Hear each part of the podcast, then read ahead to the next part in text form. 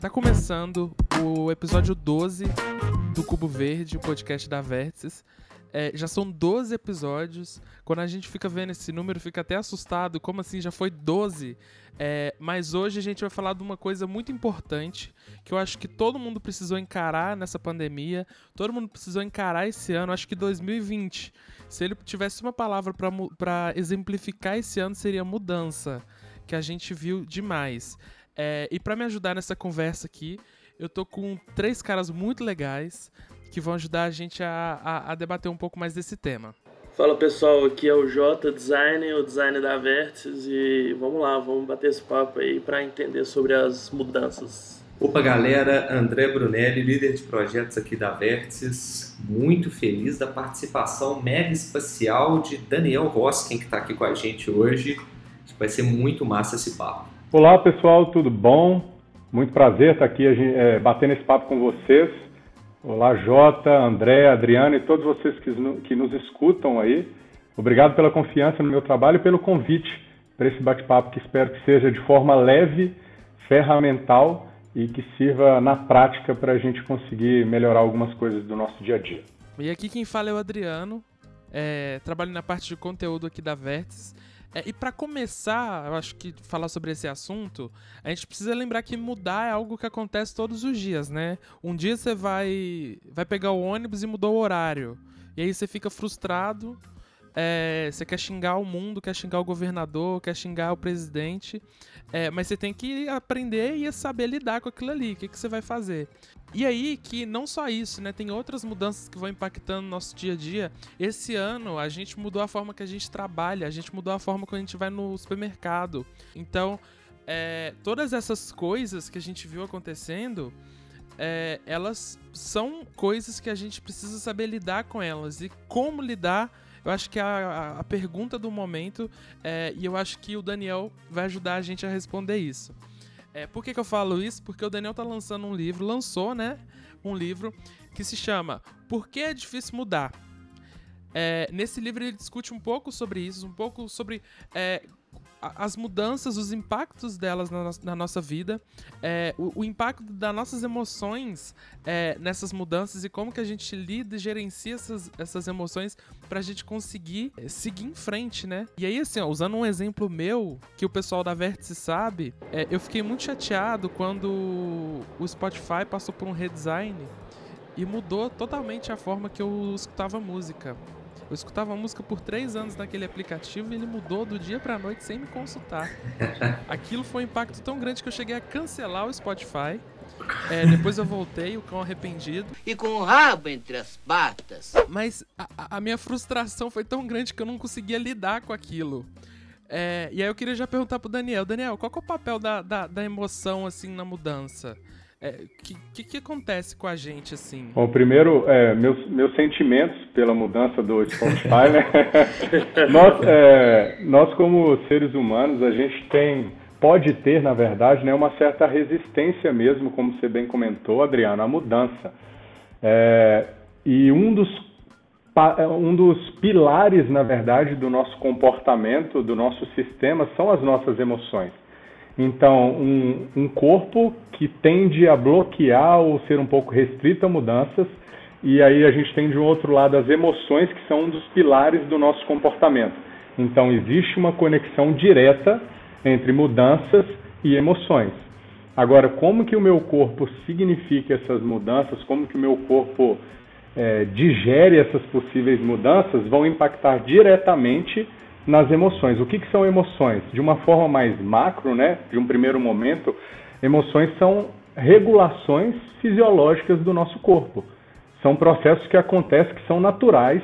Então, aquela raiva que a gente sente do Spotify mudar, aquela alegria que a gente sente depois de escutar uma boa música numa, num aplicativo, é, aquele medo sobre um 2020 que está muito imprevisível, isso são emoções, são alertas fisiológicos do nosso corpo perante as mudanças que acontecem. O grande segredo, é, o, se, se, tem um segredo, né, a grande chave é a gente conseguir tomar consciência de quais são essas emoções perante as mudanças que estão acontecendo e como que a partir da presença dessas emoções eu consigo lidar melhor com aquele mundo, com aquela realidade ou com aquele novo desafio que está acontecendo. É, Daniel, uma, uma dúvida que eu tenho é com relação a esse tema. A gente sabe que a, as mudanças elas, elas são difíceis e a gente sabe que a motivação ela não se sustenta. É, o que sustenta uma mudança é a consistência né, e, e a, a, a, constância né, de, de repetições e que você consegue fazer.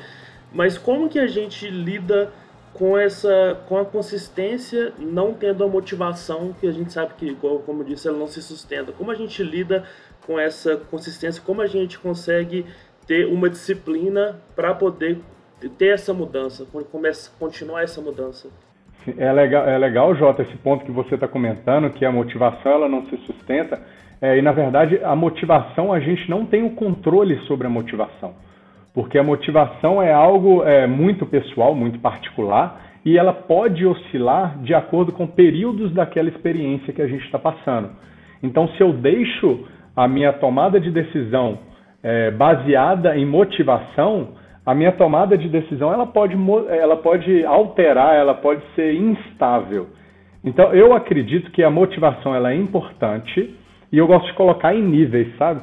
essa, a gente vai aprendendo um pouco sobre didática e eu vou colocando um pouco sobre níveis de mudança. O primeiro nível que a gente pode chamar poderia sim ser um nível de motivação ou de necessidade, que é aquele momento que eu encontro é, motivações ou encontro necessidades suficientes para adquirir uma nova habilidade. Um exemplo prático, vamos para a prática, é, para a gente tangibilizar melhor. Quem antes de 2020 dessa pandemia já falou assim, ó, oh, eu não gosto muito de modelo online de ensino, ou eu não sirvo muito para reunião online, eu gosto mesmo é do tete a tete. Várias pessoas tinham isso e eu me coloco por muitas vezes nesse grupo. Aí veio a pandemia despertou uma necessidade para eu mudar. E aí eu me senti motivado. Muitas vezes a gente espera vir a necessidade para se sentir motivado, ou espera motivar e aí depois vem uma necessidade, então elas andam juntas. Esse é o primeiro nível. O segundo nível, depois que eu me sinto motivado ou sinto é, que eu tenho coisas suficientes para mudar, eu entro em estrutura, que é aquela hora que eu preciso de organização, que eu preciso de ter estrutura, que eu preciso de ter suporte, que eu preciso de ter consistência, que o Jota falou muito bem. Essa consistência ela vem com planejamento, ela vem com, com uma rotina, ela vem com uma frequência, ela vem com pessoas ou processos que podem me auxiliar nessa mudança. É, de uma forma prática, decidir que eu tenho necessidade de ir para academia. Agora, se eu não tiver uma estrutura do tipo quantas vezes eu vou por semana, qual academia que eu vou, como que eu vou organizar isso dentro da minha rotina que já é puxada, então esse é um segundo nível. Depois eu passo por terceiro nível, que é praticar, que é hábito. Hábito a gente sabe que tá, a gente já da, desde a Idade Média a gente fala sobre hábito, é um tema que sempre continua em alta. Porque adquirir bons hábitos é um grande desafio. Cerca de 50% do nosso dia é feito por hábitos. E aí esses hábitos podem fazer parte de um ciclo vicioso ou virtuoso. Então hábito a gente tem. Agora eles são virtuosos ou viciosos? Hábito é prática, é tudo aquilo que a gente repete em determinados períodos de tempo e aí a prática nossa, que é o terceiro nível, que é onde você vai para a lida mesmo, que você sai do mental e vai para a parte que você vê o desafio ali mesmo, é o terceiro nível de mudança. E aí a gente chega depois no quarto nível, se é que a gente conseguiu subir esses quatro degraus, né, de uma forma um pouco mais didática, é que é de otimização, que é aquele nível que você já praticou bastante, você já tem rotina, você já tem motivação e necessidade suficiente, você só vai melhorando uma coisinha aqui, uma coisinha ali. E esse exemplo que eu trouxe no início de aula online, de curso online, há oito meses atrás eu não tinha isso, mas despertou a necessidade, foi o, ponto, o passo um. Depois eu estruturei um projeto de mudança dos meus cursos, treinamentos e mentoria para online, fui para o passo dois. Depois eu fui para o passo três, que é ir para a prática. Eu dei um treinamento, o primeiro treinamento que eu dei foi para a Ambev, para umas 600 pessoas, Cara, eu tive dor de barriga quando eu comecei a praticar, porque era algo fora da minha zona de conforto, é algo novo para mim. Depois disso, eu já entrei em cerca de 40 empresas, de, desses 7, 8 meses para lá, dando treinamento, consultoria e tudo mais. Então, prática. E eu estou no nível 4 agora, que é o de, de, otimização. Vou comprar um fonezinho mais legal, vou comprar um, um alinhador é, de notebook para a minha postura ficar mais bacana, vou colocar uma tela secundária. É aquela fase de incrementos que a gente vai pondo para a gente melhorar aquilo ali. Então, Jota, eu, eu, estendi um pouco, mas eu acredito que é uma forma mais legal e mais estruturada da gente entender esse processo de mudança. Não, ótimo, ficou muito bem explicado. Dani, e puxando um gancho nesse, nesse ponto que você tocou aí sobre necessidade, e aí até fazendo uma analogia assim, né, é, dos vários tipos de necessidade, e o que a gente vê muito aqui na Vértices, se a gente for, se a gente voltar aí nos últimos 12 meses, né, no último ano, o que, que aconteceu? Ah, a gente sempre teve uma procura muito grande por empresas que ainda não tinham uma presença ou ainda não têm uma presença digital e precisam construir isso, construir a sua autoridade, etc. Com a pandemia, né, a gente viu duas coisas. Num primeiro momento, uma, uma fuga, um medo muito grande de todas as empresas, de mecanismo né, de defesa do um meca... Exato, um mecanismo de defesa onde ninguém sabia o que, que ia acontecer. Então é cancelamento, é suspensão, é retenção de gastos, é meu Deus, o que está acontecendo? E num segundo momento, aí puxando o que você falou, forçado pelas, por essa necessidade, as empresas se viram é, sem um outro caminho a não ser digitalizar, informatizar processos que estavam numa zona de conforto muito grande. E nesse exemplo que eu estou pensando aqui, são, eu estou dando exemplos de empresas até grandes que já estão no mercado há 10, 15, 20 anos e não tinham nenhum tipo de processos é, Digital. digitalizados, né? Digital. Sem presença de site, sem presença de marketing digital e tudo mais. Então, assim, então esse é o primeiro ponto que, que a gente viu da necessidade. Daqui eu consigo fazer um, um, uma bifurcação aqui de duas, de, de duas, dois caminhos diferentes. As que viram essa necessidade e tiveram disciplina para continuar ao longo desses meses aí, né, que a gente já está falando de seis, sete, oito meses de pandemia, estão é, colhendo começando a colher os primeiros frutos agora, né? porque quando a gente fala de digital, a gente está falando de investimento a longo prazo. E as empresas ou as, as pessoas físicas, que são clientes nossos também, não tiveram essa disciplina, já se perderam no meio do caminho, porque, é, querendo ou não, as coisas já estão um pouco mais estabilizadas do que estavam no, início do ano, e aí todo mundo já está achando que já está voltando ao normal. E um detalhe, você falou que é um investimento considerado de longo prazo, para um perfil de, de, de, humanos, né? Para o nosso perfil que é imediatista, Exato. que quer resultado rápido e muitas vezes não gosta de processo de planejamento, de estrutura. Exatamente. É um perfil até cultural. E aí, para fechar assim, esse, esse ponto de vista, então a gente está falando da necessidade, ela puxa essa, essa mudança natural, mas mudar exige disciplina e eu, eu tenho para mim muito claro assim, disciplina é aquilo que você precisa fazer mesmo quando você não, não quer fazer aquilo, né? E aí que que você, como que é o seu ponto de vista em relação a esse ponto de disciplina? É, criar um hábito, qual a dificuldade de criar um hábito? Tem várias teorias aí, né? Que você criar um hábito, você tem que fazer aquilo ali 21 vezes, 21 é, dias, várias teorias desse tipo, mas qual que é o segredo aí ou, ou o atalho para a gente é, não visualizar só o, o, o, o final, né, o, que, que, o que, que aquela pessoa quer no final das contas, mas já prever um gatilho aqui atrás para a gente tratar essa disciplina. É, é, o famoso MUD em 21 dias, o processo da mudança, é, que a gente vê bastante que vende muito, por sinal, e que pode funcionar também, sim.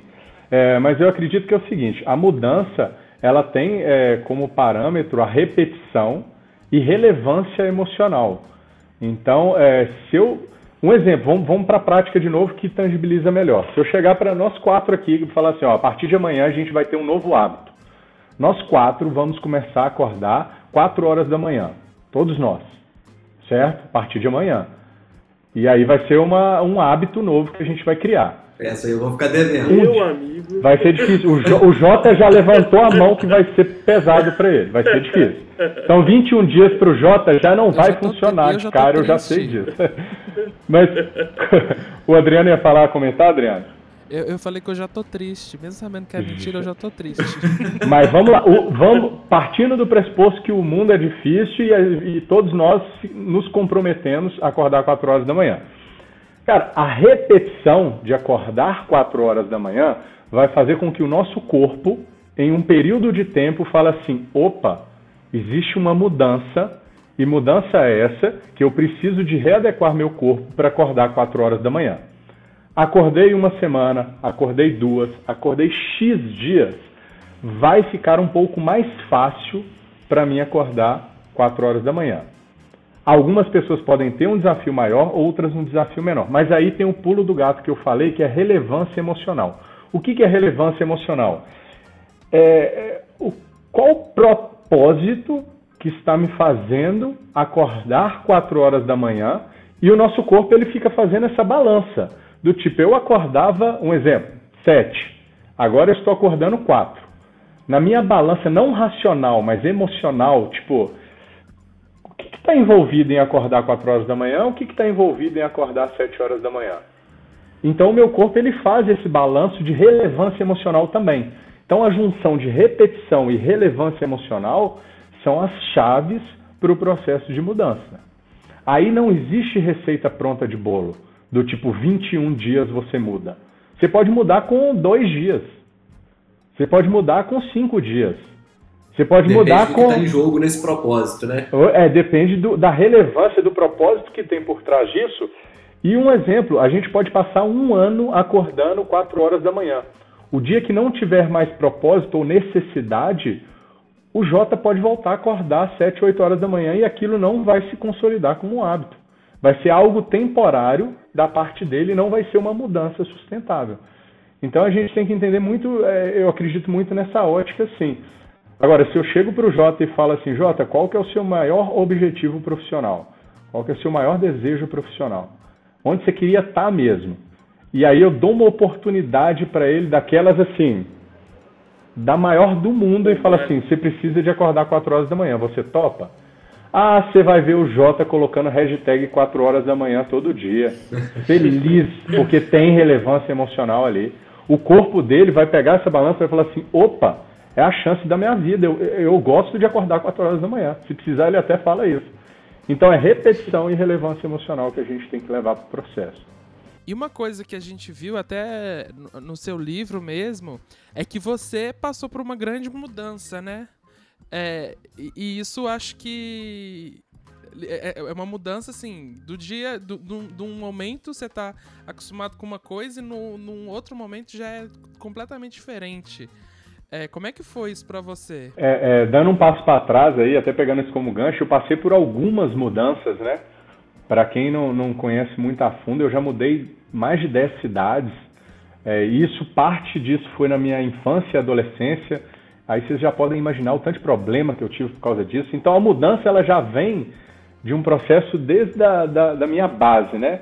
E eu sofria muito, Adriano, com mudança. Eu, eu não gostava. Eu chegava na escolinha, eu queria fazer novos amigos, começar. Aí tem aquela fase de adaptação. Quem que é esse cara que tá chegando aí? É, quem que é esse cara que tá, tá jogando bola no nosso time aí agora e tudo? Ah, passa por esse período de adaptação. Quando eu estava adaptando, quando eu parava de sofrer um pouco, meu pai chegava, ó, oh, recebi uma nova proposta, a gente vai ter que mudar de novo. Aí mudava mais uma vez. Isso é horrível, para não falar outra palavra, né? Isso era muito ruim. Só que eu falei assim, cara, eu preciso de mudar, então eu preciso de, de aprender a mudar. Aí o meu corpo foi aprendendo a mudar, e aí eu fui acompanhando, depois quando eu fui crescendo e entrando em contato com profissionais, que não era só eu, esse problema não é meu de ter desafio na mudança. Isso é uma coisa que acontece com, com nós seres humanos. E eu falei, não, eu preciso de aprender isso mais cientificamente. Aí entrei no mestrado de neurociências e um mestrado também em neuroengenharia, para falar assim, eu preciso de... Eu bebi de várias fontes até chegar às neurociências e eu aprendi que fisiologicamente o nosso corpo ele tem uma certa restrição a algumas mudanças. Partindo até de um pressuposto que a gente vai gastar energia. E se eu se a gente tem essa genética que, que tenta economizar energia, é, e eu tenho um processo de mudança que vai demandar energia, a gente tenta travar isso.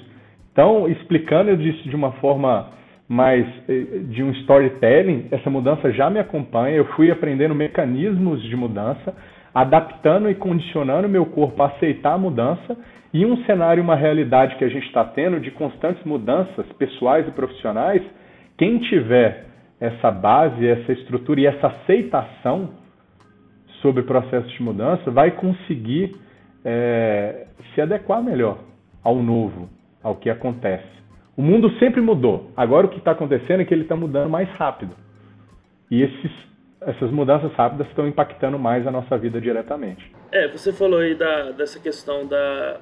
Como que chama a palavra? É, do, do, emocional, que é quando você tem um alerta que você. Relevância emocional. Isso, relevância emocional. É, você acha que esses clientes agora que tiveram uma, é, um alerta para mudar o seu negócio, é não mudar, mas para adicionar o, o, o, digital no seu negócio, você acha que é uma tendência agora as empresas é, trabalharem mais desse lado? Você acha que, que a pandemia é, pode ter alertado para isso e, e, isso pode ser uma tendência para o futuro agora? Jota, olha que legal isso que você trouxe. Pode ser uma tendência? Pode. E olha que o caminho é interessante, porque primeiro existem tendências. O que, que são tendências? São comportamentos que fogem de um, uma característica padrão e vira uma nova, uma nova possibilidade ali. Então essas são as tendências. As tendências, se elas bem consolidadas, se elas recebem inputs específicos, elas viram realidade. E essa realidade, quando bate na nossa porta, pode despertar ou motivação ou a necessidade de se adaptar. Então, olha que interessante. Se eu acompanho as tendências e eu já consigo prever algumas tendências e apostar nessas tendências, eu consigo é, adiantar uma necessidade que pode vir no futuro para mim, pegando no caso da empresa. Aí o que está acontecendo? Muitas empresas estão assim, não, é, uma hora eu vou para o digital, uma hora eu vou para o digital. E agora surgiu uma necessidade da empresa ir para o digital, mas ela ainda está tá meio restrita. É, é uma realidade que está batendo na porta de todos nós. E muitas pessoas esperam chegar à necessidade para mudar. Eu já gosto de acompanhar a tendência e a partir da tendência eu já começo a mudar. Porque aí a chance de quando chegar na necessidade eu já estou lá em cima, já estou surfando na crista da onda ali. Fato é que essas empresas, algumas empresas não se adequam dessa forma. Então, o, o que eu acredito é que a gente pode despertar essa necessidade na empresa. Você fala assim, olha, você sabia que X% das empresas já estão no digital? Esse processo que vocês já costumam fazer na VEX também, e levar isso com relevância emocional. O que é relevância emocional? É entender aquele perfil de pessoa que você está conversando. Se eu entendo aquele perfil de pessoa, aquele tendão de Aquiles da pessoa, eu jogo relevância emocional naquilo ali. É, essa, é, essa tendência do digital até pela demora da pandemia e pela constância do, do, dessa tendência, ela acaba virando um padrão, né? Pode acabar virando um padrão mais para frente. E quem não tiver no digital, é, não, é, não, é, não é que não está seguindo a tendência, é a pessoa é, mais, é até mais grave, ela está fora do padrão, que é que acho que até tá fora do padrão. Mais grave. Tá fora do padrão. Tá for... E quando você está fora do padrão, numa realidade que cresce exponencial, para você chegar, para você correr atrás, é muito mais difícil, porque a curva exponencial de mudança, que é esse processo acelerado que a gente está, é, se você não pega ele no início, você não consegue acompanhar fácil depois. Você larga atrás. Quantas pessoas, quantas empresas, é, você larga atrás e largar atrás de uma curva exponencial é uma cilada, Bino. É, é pesado. Então, quantas pessoas vocês devem acompanhar de, que, tão, que nem tem Instagram, é, empresas, que nem tem uma página no LinkedIn e fala, eu quero começar agora.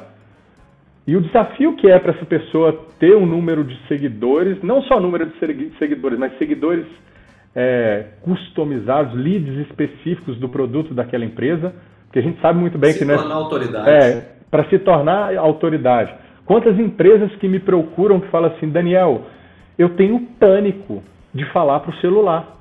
Então eu tenho uma empresa, mas eu preciso postar conteúdo, mas eu não consigo falar na frente da câmera. Ali o bloqueio ali uma falta de preparação para uma tendência que já estava vindo há muito tempo. Então, essa habilidade nossa de prever tendências é uma grande sacada nesse processo de mudança também. Um exemplo prático: eu comecei a fazer um curso de programação. Estou programando em uma linguagem que chama Python, que eu nunca tinha visto, ouvido falar, por sinal disso. Daniel, por que, que você está aprendendo isso? Nenhuma empresa me pediu até hoje Eu nunca fiz um trabalho nessa área de programação, mas eu percebi uma tendência dessa habilidade de programar dentro de uma realidade de mundo em que eu vivo. Então, me antecipando a isso, eu já comecei a programar. Pode ser que daqui um, dois anos eu não precise disso, mas vai que apareça uma oportunidade e que esse seja um pré-requisito que eu acredito que está para acontecer alguma coisa Inclusive, próxima aí. Inclusive, a gente está com vagas abertas aqui na Vértices, tá? Você já é o convidado. Só a gente marcar um papo aí. Falei? Não falei? Gente, estamos ao vivo aqui recebendo uma proposta de emprego. Vamos conversar. Puxa vida, você me convenceu. Onde é que eu assino? Ô, Daniel, e esse, o seu livro, é, ele, é, ele pode ajudar é, empresas assim a, a, mudarem o seu pensamento, ele pode ser usado como ferramenta para, para as empresas e seus funcionários a, a mudarem alguma coisa na empresa que possa ser benéfico? Jota, o, o, um dos objetivos principais do livro é trazer essas reflexões, trazer esses processos que eu fui estruturando, aprendendo e centenas de treinamentos, de processos de mentoria, de contato com seres humanos, com pessoas, né, que eu adoro por sinal, eu fui tendo algumas reflexões, alguns insights, algumas ferramentas. E aí no livro eu conto um pouquinho disso e espero com que isso possa fazer sentido para a pessoa. É, quem estiver esperando uma receita pronta de bolo de mudança de uma semana, esse não é o livro. Esse livro é muito mais ferramental de insights, de reflexões e que eu acredito muito que a partir do. É, eu falo uma palavra que ela pode ser um pouco mal interpretada, mas a partir da, de filosofar, filosofar no que diz respeito a partir da gente gerar insight, discutir, pensar junto sobre algumas coisas, é, isso pode gerar um processo de consciência e esse processo de consciência pode dar ferramenta para a gente mudar, para a gente se adequar, para a gente falar assim, pô, que legal aquilo que o Jota me falou, que legal aquilo que o André comentou. Pô, o Adriano falou um negócio legal ali sobre o Spotify que eu não tinha percebido. E realmente eu fiquei um pouco assim quando o Spotify mudou, ou quando uma rede social muda é, o visual ali de alguma coisa, a gente dá uma, uma. Como assim tá mexendo na minha página? Como assim? Então, esses insights eles podem promover mudança e esse é o objetivo do livro, sim. E o primeiro capítulo que já está, a primeira parte do livro que já está disponível é sobre emoção.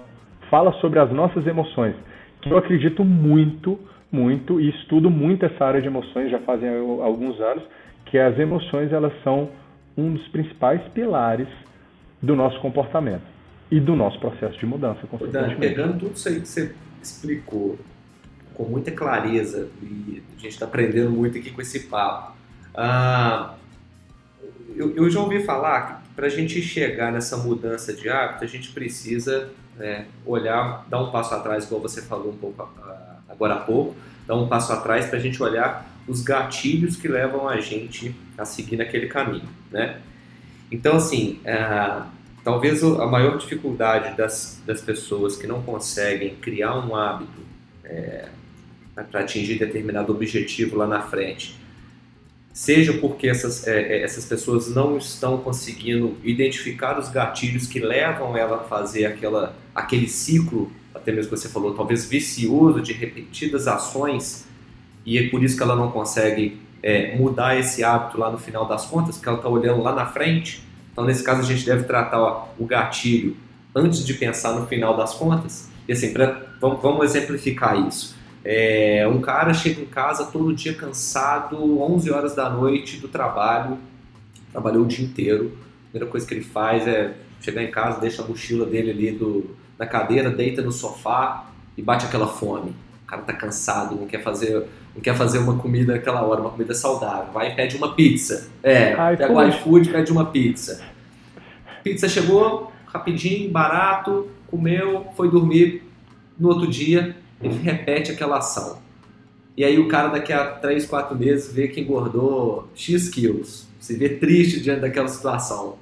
E aí ele entra nesse dilema, como é que eu mudo esse hábito E aí eu preciso pensar exatamente no gatilho. O que está levando eu pedir pelo iFood, né? Será que é, se eu chegar em casa e não deitar no sofá e ir direto para a cozinha, eu consigo mudar esse hábito? Conseguir, todo mundo consegue. Só complementando a pergunta do André, eu até vi aqui na capa do seu livro que tem um desenho do cérebro aqui, uma parte está tudo encaixado e na outra parte os elementos eles saem voando. É, é no caso, juntando com isso que o André falou, seria o caso de você meio que tirar tudo para rearrumar. É, é igual sua gaveta tá bagunçada, você precisa tirar tudo dela para depois dobrar e colocar tudo certinho dentro. Seria mais para esse lado assim? Eu gosto dessa linha é, de metáfora, de analogia, e se a gente for para essa linha vai, vai dar coisa boa. Então vamos lá. Estou mudando de apartamento. O que, que eu preciso de fazer? Uma das primeiras coisas. Primeiro arrumar um apartamento novo, ou seja, primeiro definir para onde que eu quero mudar, ou o que, que eu quero mudar na minha vida. Estou construindo isso agora junto aqui com vocês. Vamos lá. É, eu preciso de bagunçar primeiro aquele ambiente que eu estou, colocar em caixas, saber o que, que é cada coisa, o que, que serve para eu levar para o novo apartamento, o que, que não serve para eu levar para aquele novo apartamento ou para aquela casa. É, o que, que eu estou na dúvida ainda, então eu deixo ali naquele cantinho que eu não quero trabalhar com aquilo ali agora. Vamos ver se vai caber no caminhão da mudança. Então a gente vai, a gente vai organizando e você vai chegar na outra casa. Sabe, sabe quando você chega assim, feliz que você está mudando e ao mesmo tempo vê aquele tanto de caixa ali e algo novo mexe né, com a gente. Eu oh, estou feliz de mudar, mas eu não sei se eu vou dar conta, eu não sei onde que eu vou colocar cada coisa nova e tudo mais. É, pegando isso como parâmetro, o que, que eu estou levando para essa casa nova? O que, que eu não estou levando para essa casa nova? O que, que eu estou levando para esse hábito novo? O que, que eu não estou levando para esse hábito novo? O que, que eu estou deixando para trás? Então, é, fazendo essa metáfora, essa, essa, esse link, o processo de hábito ele precisa ser dissecado. A gente precisa de entender a dinâmica que tem por trás do hábito. O hábito, sempre antes do hábito, tem um gatilho, como o André falou muito bem, e sempre depois do hábito, a gente tem uma busca de uma recompensa. Então, o André ele chega à noite em casa do trabalho. Então, é, o gatilho é o quê? O que, que ele tem de gatilho? Que ele está falando ali. Ele tem o gatilho de chegar, em, de chegar em casa e abrir a geladeira ou de pegar um celular ali e ligar para o iFood. O hábito dele, que é de chegar em casa cansado, isso faz parte da rotina de muitos de nós. E a recompensa que ele busca o quê? É uma satisfação, um prazer em comer uma comida gostosa, que a gente tem uma relação muito emocional com a comida. Não é para conseguir nutrientes e ponto, não. Se fosse isso, a gente comia outras coisas. A gente não comia uma pizza, uma bomba calórica. É uma relação emocional. Então tem um gatilho, que é de abrir a geladeira ou ligar um iFood, depois que se esparrama no sofá.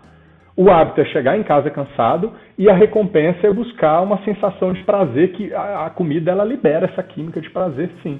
Essa relação emocional que a gente tem. Então eu posso atuar no gatilho ou eu posso atuar no, na recompensa. Se eu atuar no gatilho, é, eu posso ter na minha casa só coisas mais saudáveis. Eu posso, ao invés de me esparramar no sofá, já deixar a tendência. Eu sei que é uma tendência eu chegar em casa cansado, sem energia para fazer uma comida. Então, se eu sei essa tendência, eu já deixo uma, uma marmitinha mais fit ali, fitness para mim ali, um alimento mais saboroso ali preparado. Olha lá a tendência voltando aí. Então, eu atuo nesse gatilho. Eu continuar chegando cansado em casa vai continuar acontecendo em níveis diferentes, dependendo da minha rotina de trabalho. E a recompensa, o que, que eu posso mudar? Em vez de querer uma recompensa de um alimento de relevância emocional gordurosa, eu posso buscar uma outra coisa. Aí, cada, aí vai depender do perfil, do que, que é relevante emocionalmente para cada um. Para mim, para o Daniel, nada mais agradável do que tomar um banho com música alta e, tipo assim, cantar mesmo. Isso tem uma relevância muito forte para mim. Nada mais legal que eu pegar e ligar para uma pessoa da minha família. Nada mais gostoso que eu entrar no YouTube e começar a ver vídeo de comédia, que eu adoro, eu passo mal de rir com aquilo ali. Então, ou eu mudo o gatilho, ou eu mudo a recompensa. Porque o hábito ele vai continuar. Eu vou continuar chegando cansado do trabalho, isso é natural do ser humano. Muitas vezes a gente fica batendo na tecla, nossa, eu não posso chegar cansado, Eu não posso continuar chegando cansado assim. Mas você só pode mudar o gatilho ou a recompensa. Então eu acredito muito nisso aí. Aí você consegue mudar para aquele outro apartamento, readequar um visual interessante e estar mais, é, mais saudável, com hábitos melhores e com uma vista mais gostosa no apartamento novo e usufruir disso de uma forma mais, mais interessante e sustentável. Fez sentido? Demais. Claro. Não, esse é um assunto que a gente poderia ficar três horas falando aqui, que é muito bom, tipo, refletir sobre essa. Podia ser um hábito, né? É, exatamente. Daniel, a gente já tá quase indo pro finalzinho aqui. É, eu queria te pedir agora para falar um pouco mais sobre o seu livro que você tá lançando, é, contar para as pessoas sobre ele, é, vender seu peixe. É hora de vender o peixe. Isso não estava combinado no script, não. é assim que é bom. É, cara, o, o, livro, então, ele, ele chama Por que é difícil mudar? Ele veio de um convite que eu recebi da editora Gulliver, é, falando assim, Daniel, você fala muito sobre isso, você fala bem sobre isso, que tal escrever um livro? E aí eu tive muita resistência em mudar, porque não era um hábito escrever. Então eu falei assim, opa, vamos lá, vamos escrever esse livro. E nele eu coloco em algumas etapas, algumas partes é, que são relevantes no processo de mudança. Primeira parte, que é essa que já está disponível, é sobre emoções. Então eu falo muito estrutura, é, de forma estruturada sobre emoções. Vou falar também sobre comportamento humano no que diz respeito a mais fisiologicamente, biologicamente, como que o nosso sistema funciona. É, é a tendência de ser a segunda parte do livro. E depois a gente vai falar sobre aprendizagem, é, sobre como que a gente consegue fazer o nosso sistema se preparar, o nosso corpo, né? Se preparar para mudanças de uma forma mais estruturada. Eu gosto muito do modelo de aprendizagem que chama aprendizagem andragógica.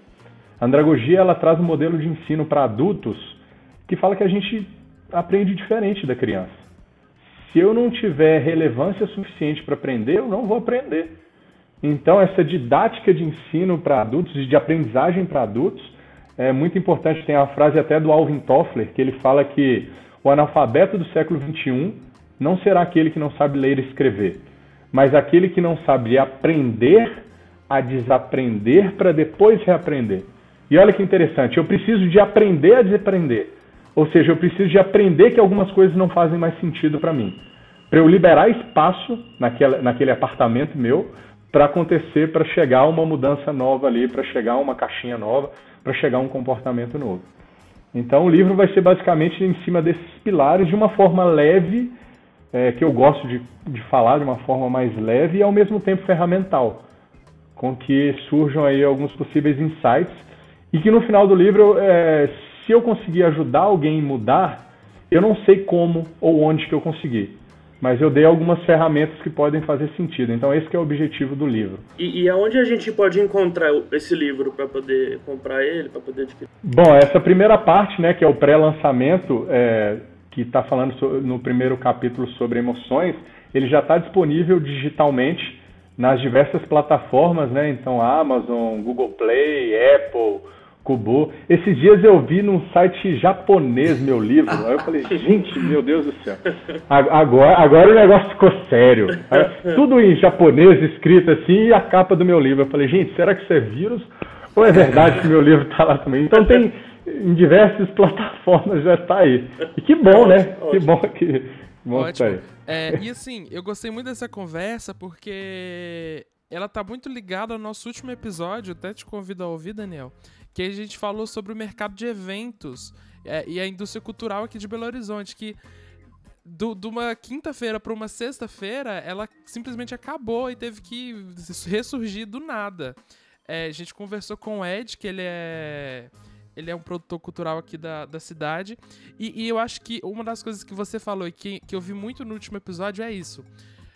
Ele teve que mudar ele viu uma mudança, ele viu uma tendência e agora ele já falou pra gente que no próximo ano, o que ele tá fazendo agora, que ele tá fazendo só digital, as festas são digitais, toda a comunicação dele é digital. É, ele disse que no ano que vem, mesmo se voltar o presencial, o físico, ele vai continuar fazendo digital porque ele viu que tem uma força muito grande. É, então, assim, é, quem escutou esse episódio eu sugiro muito escutar o último, que é a gente, eu acho que ali tem um exemplo muito bom disso, de como que a mudança ela é, ela é transformadora e como que é, encarar isso da melhor forma, de uma forma até inovadora, é, é um caminho muito certo para você acertar. Olha só essa frase. De uma, de uma, forma, de uma forma aberta, né? É, aceitar. E assim, eu nem comentei, mas eu tenho uma empresa na área de eventos também, né?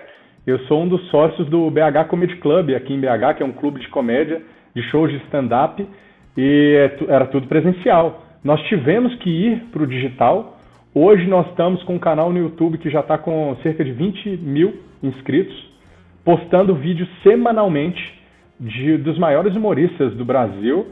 E essa transição já está, o YouTube já está rentabilizando a gente. Então tivemos que adequar e ir para o online. E ano que vem, é, mesmo voltando presencial, a gente vai continuar no digital também. Então é, um, é um, olha, uma tendência, já vou falar aqui agora, uma tendência que está vindo é um modelo híbrido. Exato. É um modelo híbrido, que é um modelo que parte do nosso trabalho é presencial, parte do nosso trabalho é home office. Parte da nossa vida de relacionar com o outro é presencial e espero que continue sendo presencial e maior relevância presencial, mas parte das nossas interações vão ser digitais. Parte do nosso aprendizado vai ser presencial, parte do nosso aprendizado vai ser digital. Nem 8, nem 80. Por aí vai. é, exatamente. Ótimo, e agora para a gente finalizar nossa conversa, a gente já, a gente já falou pontos muito, muito legais aqui. É, eu queria convidar todo mundo que está ouvindo esse podcast a ouvir os outros episódios. Eu sempre falo, sempre repito no final do episódio, que é, o, esse podcast, a cada episódio que passa, ele complementa a conversa que a gente já estava tendo. Hoje eu acho que é um exemplo muito bom disso, é, do último episódio. Convido vocês também a seguirem a Vértice em todas as redes sociais. É só procurar Vértices. É, Daniel, onde que o pessoal pode te encontrar? Nas redes sociais? Presencialmente agora não, né? Porque a gente está tá na pandemia, mas na, nas redes sociais, meu Instagram é Daniel Osken, H-O-S-K-E-N, Hosken. No LinkedIn, Daniel Osken Pires. No Facebook, Daniel Osken Pires. E-mail danielosken.gmail, danielosken.hotmail.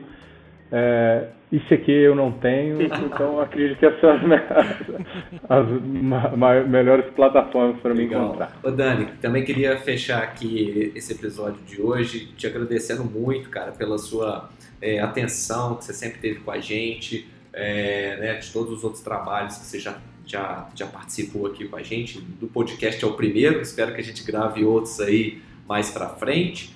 E te desejo muito sucesso com esse livro que você está lançando. Acredito que vai ser assim, é, pleonasmo falar que vai ser sucesso, porque já é. E estamos juntos aí para os próximos projetos, a gente fazer tudo em parceria de novo. Muito obrigado, cara. O, prime o primeiro passo é a gente jogar no universo. Que bom que vocês estão me ajudando com isso. Está é, tá sendo bem gostoso, bem desafiador também isso é, o lançamento do livro, esse cenário que eu estou vivendo e está sendo bem, bem proveitoso também. É, aproveito a oportunidade para agradecer mais uma vez a Vertes pela confiança no meu trabalho, pela parceria e pela transparência que a gente sempre tem. É, agradeço aí o André, agradeço o Jota, Adriano, por esse bate-papo, que com certeza ele é único e todos os bate-papos, se a gente começar a conversar de novo sobre isso, vão surgir novos insights, vão surgir novas coisas. E eu gosto muito desse modelo e obrigado por fazerem parte dessa experiência aqui. E todos que estão nos escutando até agora, muito obrigado por estarem, por estarem aqui. Espero que esteja feito sentido para vocês. E eu gosto de sempre falar, não é porque um assunto é sério que ele precisa de ser chato. Então eu tenho buscado das melhores formas que eu consigo trazer esses assuntos que são sérios, que são densos, que são importantes, mas de uma forma um pouco mais leve, de uma forma um pouco mais é, natural de se conversar. E espero que, tenha, que eu tenha atingido esse objetivo com esse bate-papo. Ótimo, então, Gabriel, acho que esse é o seu momento de finalizar é, esse episódio. Nosso editor. Pessoal, vocês têm algum, André, é, Jota, vocês têm algum recado? Da minha parte, pode